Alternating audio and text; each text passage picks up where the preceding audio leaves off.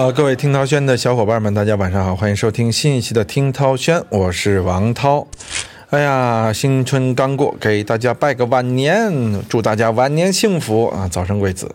好吧，今天我们主要聊一聊过年这些事儿啊。过年了，原本大家干嘛呀？就吃年夜饭、包饺子、看春晚。上期咱聊的是春晚啊，当然现在啊，贺岁档成了过年大家一个非常好的去处。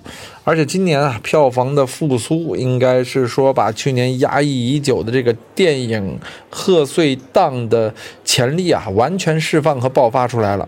都知道去年正好春节期间疫情爆发啊，几部电影同时撤档。你比如说像《唐探三》，还有这个《囧妈》，是吧？都是因为这个疫情而或是其他方式播出，或是无限期停档。啊，今年终于这个《唐人街探案三》又上了。而且票房成绩还不错啊！当然了，几部其他戏呢有好有坏，可以说每年的贺岁档的话题都很多啊。今年咱们就凑这个热闹来聊一聊牛年的贺岁档到底牛不牛？牛年贺岁档咱们算了一下，总共差不多是七部电影啊。呃，七部电影啊，可以说每部都有每部的特点，每部的票房表现呢也都不一样啊。我们就大概的一步一步来聊一聊啊，闲着八卦一下，因为这七部电影里，有几部还真是我朋友做的啊，就是，呃，很熟啊，呃，熟到你们可能都觉得，哎呀，还能再熟一点吗？啊，可惜。没有能够客串他们的电影，因为人家是专业团队啊，像咱这样的业余演员、业余导演没什么机会啊啊！当然这只是开个玩笑。我们首先来说，呃，目前占据票房前列的啊两部，一部是《唐人街探案》，一部是《你好，李焕英》啊。我现在已经分不清两部谁到底是票房的榜首了啊。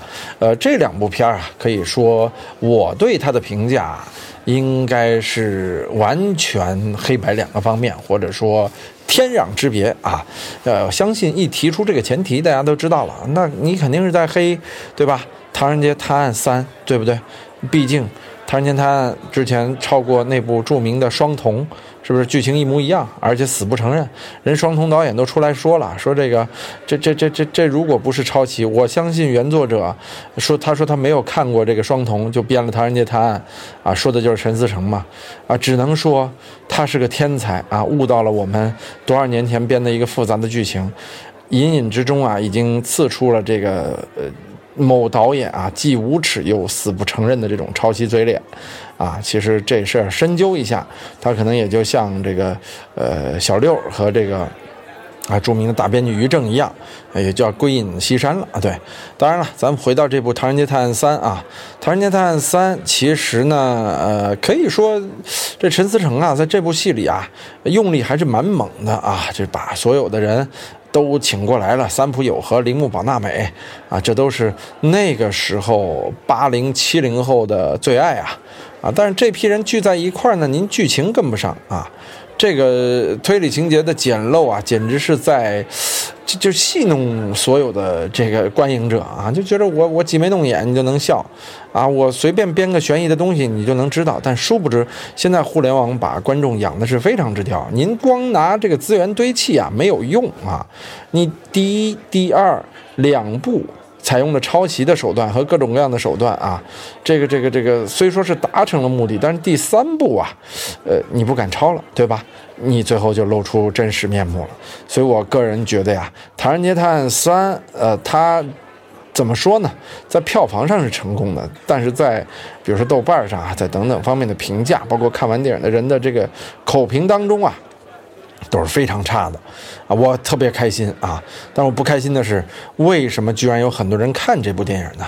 这也证明了目前在咱们国家观影人群的素质不高啊！可能看看这个挠人笑、挤眉弄眼的这个喜剧表演啊，就觉得不错了啊！但是说实话，真的是哎，构不成电影的标准啊！它顶多是一个资本的大拼盘儿。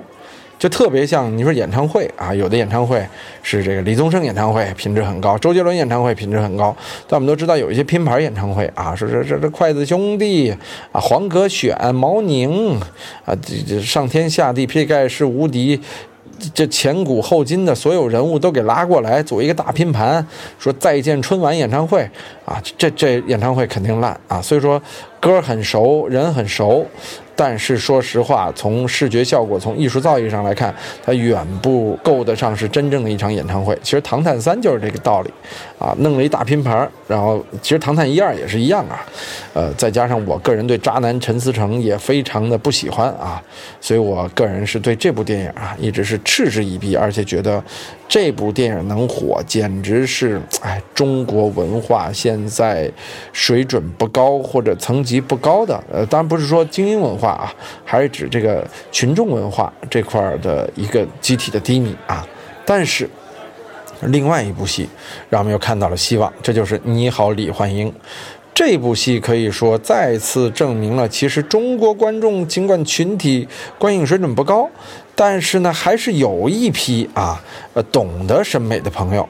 呃，把这部票房给推了上去，而贾玲也成为中国票房最高的一个女导演啊！这部戏很简单嘛，之前贾玲也编过一个小品啊，好像就叫《你好，李焕英》。呃，当年在《欢乐喜剧人》上一上，那个时候我看了啊，确实感动的我哇哇哭啊！我当时就觉得哟。贾玲动真情了，尽管一堆人说：“哎呀，去这个说自己死去的妈妈呀，炒作自己啊。”我觉得这些人真的是心里黑了。人家拿一部作品去致敬自己去世的妈妈，有什么不对呢？而且我个人非常羡慕他啊，能够把自己的这样一段内心的往事呈现在大荧幕上，用电影来实现。我个人是非常羡慕的。我不恨啊，也不嫉妒，我只是觉得要向贾玲同学学。学习啊，这部电影我去看了，确实我也流泪了，很多很多共鸣啊。作为八零后来说，的确是完全很类似的经历啊，所以特别喜欢啊。这部票房我觉得，呃，压倒《唐人街探案》是必然的，而且这也是为中国文化来证明的一部好片子啊。呃，虽说很接地气儿，呃，在指导手段上呢，有的时候用力过猛，但是确实好看啊。就是佐料给你放猛了。然后让你吃一顿大餐，所以说有点像自助，但是自助吃嗨了也开心啊，对不对？这就是《你好，李焕英》给我带来的感受。它严格来说呢，不像一部电影啊，更像是一部小品集锦啊。但是其实很多好莱坞的喜剧啊，其实也是小品集锦。你比如《十二罗汉》啊，《白头神探》啊，其实也是这样的一个理念的东西啊。所以我个人觉得《你好，李焕英》哎非常好，值得大家去看。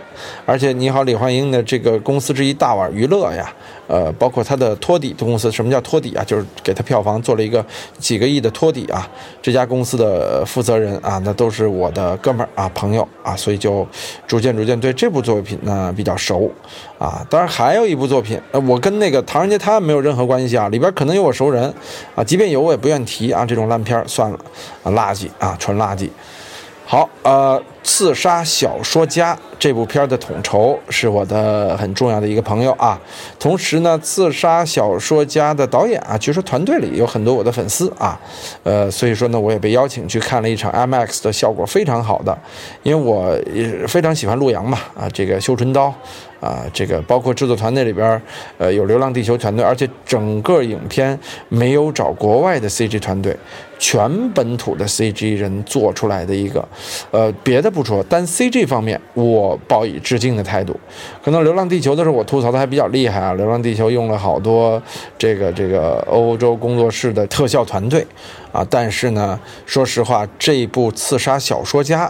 在整个的 CG 设定和原画设定上，我认为是达到了一个水准啊。所以，刺杀小说家尽管在编剧上啊稍稍有一些复杂，就是一方面是超过了中国群众的这个审美接受啊，另外一方面呀又不够中国精英们的呃精华需求啊，它其实是呃夹在了这个中间。但是单纯去 IMAX 看看特效。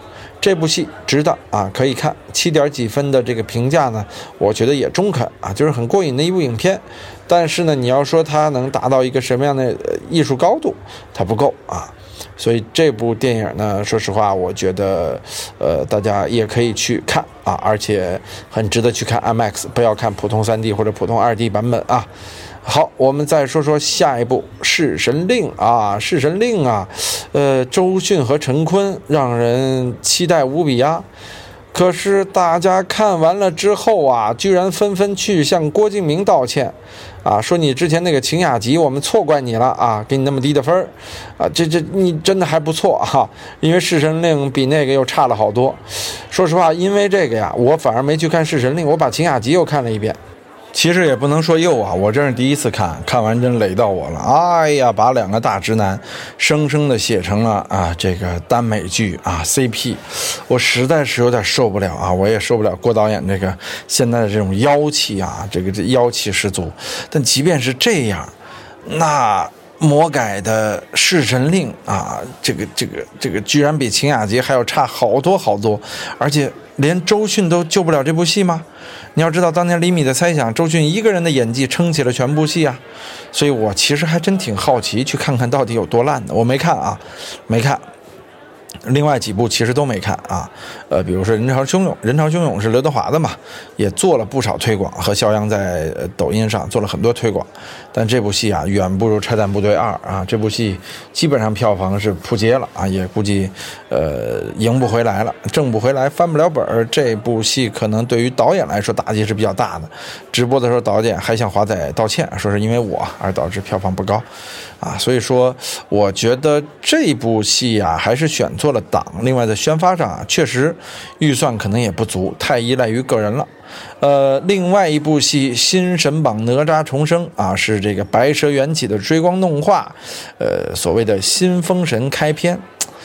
哎呀，这蹭哪吒热度嘛，这个又有点赶工啊。本来以为能创造《白蛇缘起》一样的神话，但是呢。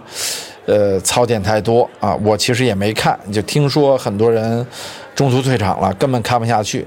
那其实呢，我个人觉得呀，所有的这些呃动画制作公司啊，在成功之后啊，真应该学学梦工厂、迪士尼，他们每一步的那种工匠精神啊，做好了一步仅仅是上一步。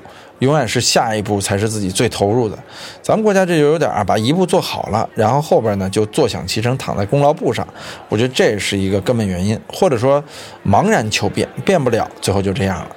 最后我们再聊聊这个票房稳健的《熊出没·狂野大陆》啊，很多人都说你是不是配的熊二啊？其实我不是配的熊二啊，熊二的声音只是有点像我啊，我创造这个配音的方式已经很早了。啊，所以熊二跟我没关系啊，呃，但我确实因为当年在央视工作的时候，在外边干活，为了让人呃不以为我干私活，我在外边会有一个艺名叫熊二二啊，是因为有人说这声音像我啊。呃，熊二呢，熊出没系列啊，真的是仍然保持了票房的稳健，跟当年的喜羊羊灰太狼一样，我觉得是可以理解的啊。OK，我们就差不多说了这样的七部影片，你看类型非常丰富，涵盖喜剧、悬疑、奇幻、动画，而且一部片当中呀，都有很多这个不同的因素在里边。你比如说《你好，李焕英》，你说它是一个喜剧吗？你说它是一个剧情吗？你说它是一个奇幻吗？都有。所以说，不能拿单一的形式来判断某一部剧。这七部剧可以说满足了大家春节的胃口，哎，真的是不错。总的来说，在疫情憋了一年之后，今年的春节啊，没想到看电影成了大家为数不多的娱乐方式。所以说，这也是这七部影片啊大面积盈利、大面积红火的一个原因。有人说，为什么大面积啊？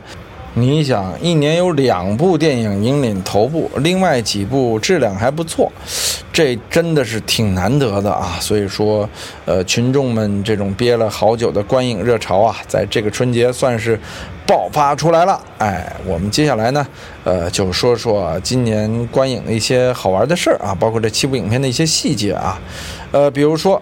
这一票难求这件事儿啊，这是很多人没有想到的。我们都说了，观众积累了一年的观影需求啊，终于在这天爆发出来了。我其实是在大年初一打算去看电影的，我是三十开始订票。根本订不着啊！幸好是有朋友给了我《刺杀小说家》的票，我才看成。后来你好，李焕英，我是选择的午夜场啊，几乎接近零点去看，而且是去一个冷门影院才看完。而且我一开始觉得这是不是幽灵票啊？对不对？因为你一订全都是满的，是不是幽灵票呢？结果进了几个影院里边，发现哟，还真是全部的满员啊，都来看电影了。这为什么呢？呃，不是大家突然间爱电影了，真的是因为啊，呃，在疫情防控的这个背景下呀，旅游不能行了啊，这个刚需变成了什么呀？就是看电影约会啊。今年的这个餐饮行业呢，正经是不错啊。当然，这个呃，比起电影行业来说，这种爆发力度啊，可能还稍差一些。电影行业的这个短暂爆发实在是太强了。我们接下来呢，一部影片一部影片大概沟通一下。首先说《唐探三》，我为什么烦《唐探三》呢？主要是烦他的导演啊，陈思诚，可能也是嫉妒吧。但是呢。真的，中国电影如果把握在这样级别的导演手里啊，而且说是票房冠军或者亚军或者贺岁档的头部啊，而且他居然是一个，呃，所谓的百亿票房的记录创造者吧，就是他的几部电影创造了百亿票房，我个人觉得这几乎是一个中国电影行业的耻辱啊，真的是耻辱啊，因为他陈思诚是一个。非常非常热衷于社交，热衷于勾搭关系，热衷于利用别人的人啊，也很会很有情商啊，很会把资源整合。但是说实话，呃，我认为电影艺术啊，不是资源整合就够了的，因为电影制作者从某种意义上在行业里，他有着引导大众审美的这样的一个责任。你比如说当年啊，张艺谋、陈凯歌早年间的电影啊。呃，他确实是引导了大众的审美。他尽管后期的电影下滑了，但他仍然保持着一定的制作水准啊。包括冯小刚的电影，他对于大家对喜剧的挖掘是有深度啊，也有广度啊，同时呢，也有受众的接受度。就所以说，在之前好歹是有门槛的。但陈思诚的这个导演的几部戏啊，首先他的表演形式，这根本就不像是一个学表演的人。导出来的啊，我就觉得浮夸。最关键的是啊，观众对这玩意儿买单啊，可能真的就是看春晚、热爱春晚的那波朋友啊，可能最后转下来、退下来之后，来到了这个陈思诚的电影上。呃，这也不得不说啊，就是怎么说呢，让人有些匪夷所思或者费解啊。但是还好啊。就是有识之士把这部电影在豆瓣上的评分确实是合理的打了出来，让大家呢不会因为评分本身啊而去呃看这部电影啊啊！有人说涛哥，你为什么这么烦陈思诚呢？你是烦陈思诚这个人，还是烦他的艺术作品，还是烦他的表演，还是烦他啊这个扎了同类痒呢？哎，您说的这几点啊，我都烦啊。首先说这个人啊。我啊是真心没有跟他直接接触过啊，但是面由心生。首先，我不喜欢那种过度自恋的人，就没有什么真本事过度自恋。我觉得陈思诚的演技吧，就在这波中戏的演员里边算是比较初级的。你就演演那种特别表面的戏可能还行，往下沉沉不下去啊。他的那些所谓才华，在我眼里啊，就是一种搞关系的能力。呃，说句话。我觉得他应该没有什么才华，应该是善于整合关系吧，这叫能力，这不叫才华。艺术造诣上呢，说实话蛮差的啊，就是几乎没有艺术造诣啊，就是他能想到的，大多数人都能想到。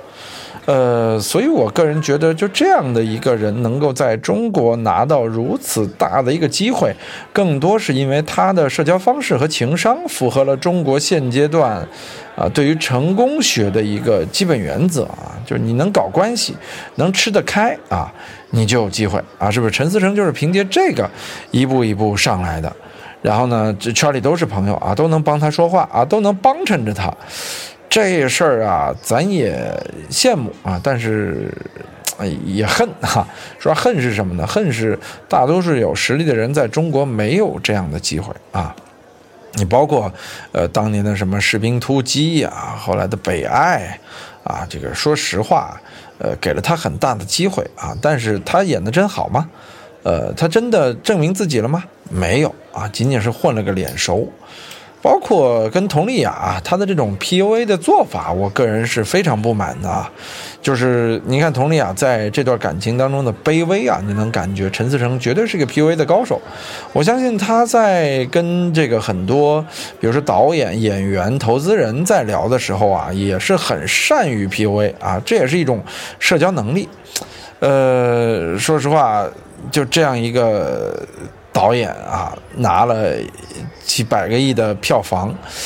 哎呀，这这这真的是我说到这个，我就恨得牙痒痒啊！呃，我宁可现在已经走下神坛的陈凯歌创造这个记录，宁可这个过分自我的冯小刚创造这个记录，啊，宁可老谋子创造这个记录，我也不希望是他陈思诚创造这个记录。这说实话，这这这，哎，这这说说说的太实在了，就就太多不好听的话了。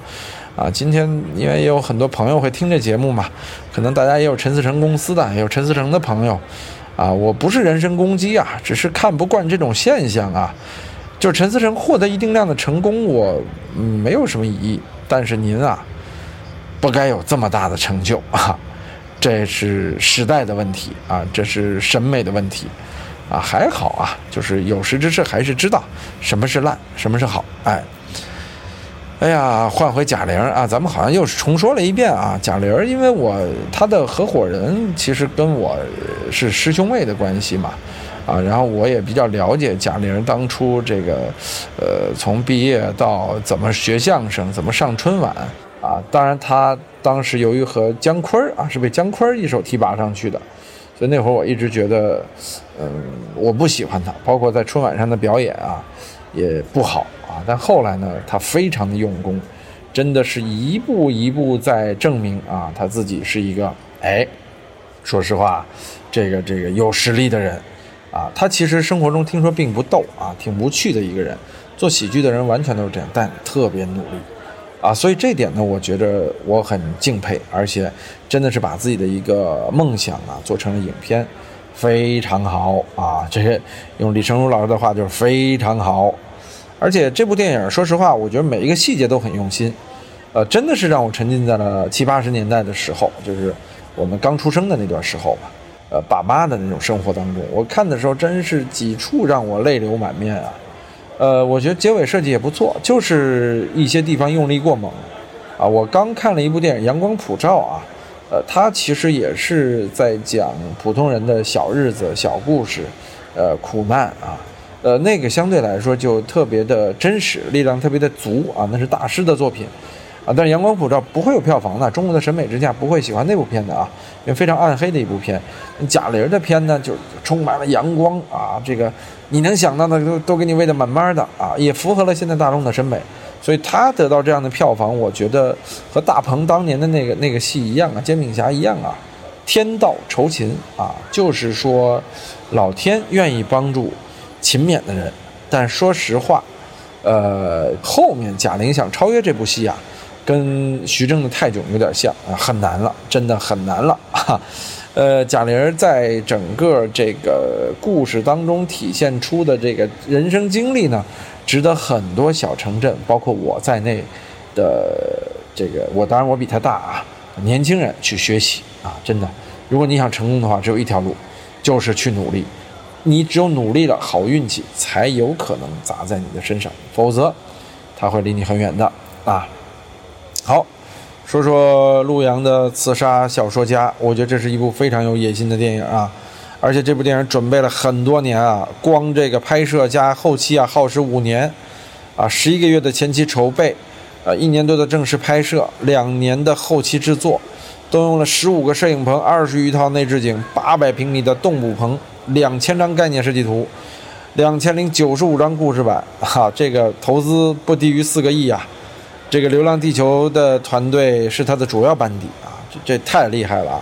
他做着《流浪地球》，同时还要做着这部戏啊，这个班底也很厉害，一边学现学现卖嘛，中间有很多都是，而且赤发鬼啊，我是特别喜欢的，最后他的这个呃大 boss 的这个造型啊。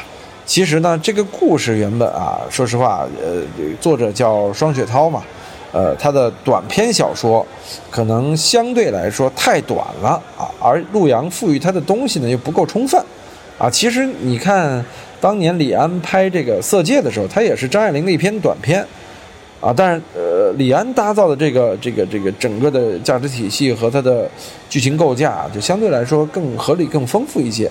而这个呃，自杀小说家呢，我个人觉得就是由于剧本的故事结构不足以支撑一部电影，呃，陆阳呢就加了一些改动但最后啊，还是这个，比如说最后的 BOSS，好像他他是突然出现的天降 BOSS，然后又突然间被打倒的，就感觉这个这个东西和整篇的连接啊不大足。它不像，比如说举个例子，像阿丽塔的那个小说啊，呃，阿丽塔的那个那个不是小说，应该是漫画啊。当时那个天地和底层之间的这种关系关联，这个大 boss 在高层的这种不断的一点点的暴露啊，他那个过程是非常好的。但我只是瞎举一个例子啊。这个陆阳呢，呃，确实有自己的野心，但是在剧本上还是失控了啊。但是确实影片我刚才说了太棒了，而且陆阳，呃，比我大一岁啊，七九年出生啊，这个七零后。北京电影学院导演系，我的梦想系啊，啊，《绣春刀》我非常喜欢，《绣春刀二》我也非常喜欢。后来和管虎、郭帆联合执导的《金刚川》，啊，这个一个月内拍的这样的一部戏，我仍然是蛮喜欢的，因为毕竟一个月嘛，呃，所以说本来一个网大的体量拍成了一部大电影，真难啊！《刺杀小说家》不得不说是一部诚意十足的电影，就我说嘛，它票房不够。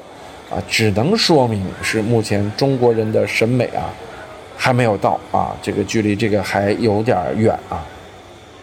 而且，《刺杀小说家》正在售卖这个结尾的这个大 boss 他的呃手办啊，这个手办我个人是想收一个的。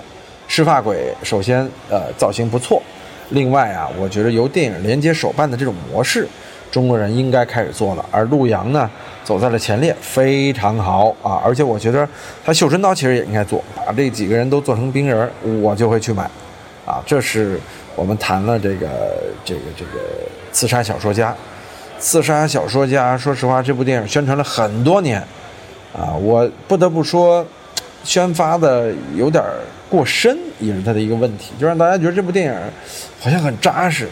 啊，是一部文艺片儿啊，但陆阳这风格变化太大了，结果一出来啊，是一部玄幻片，啊，这个可能大家有点接受不了啊，在中国导这样玄幻片的导演不多，所以这点我也是更佩服陆阳，他敢试，啊，说实话，我觉得玄幻片是最难把握的，因为你吹得太过了，逻辑不对，大家就会觉得过；你特效不够，大家就会觉得假啊；你表演不好，大家就会觉得浮。他呢？我觉得整个的这几点做的都还不错，特效甚至达到了这个高级别的水准。但是啊，它在这个故事层面稍稍有一点塌啊，尤其在剧情架构和一层扣一层的这个剪辑节奏方面啊，我觉得也是稍稍差了那么一点点意思啊。但是特效太好了，会勾着你一点点的看下去啊。所以大家放心看，不是一部看完拍手叫绝的电影。但是看看完了，绝对是感慨它特效的，呃，一部电影啊。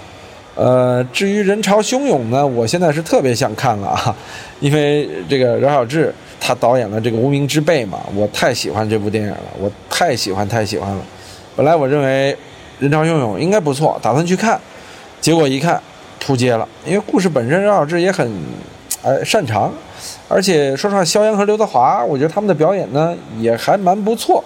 之前的宣发呢也都很好，怎么就没上去呢？这个我先不多说啊，咱呃看完电影，今后再跟大家呃稍稍的聊聊啊，呃看看这部电影有没有什么可取之处。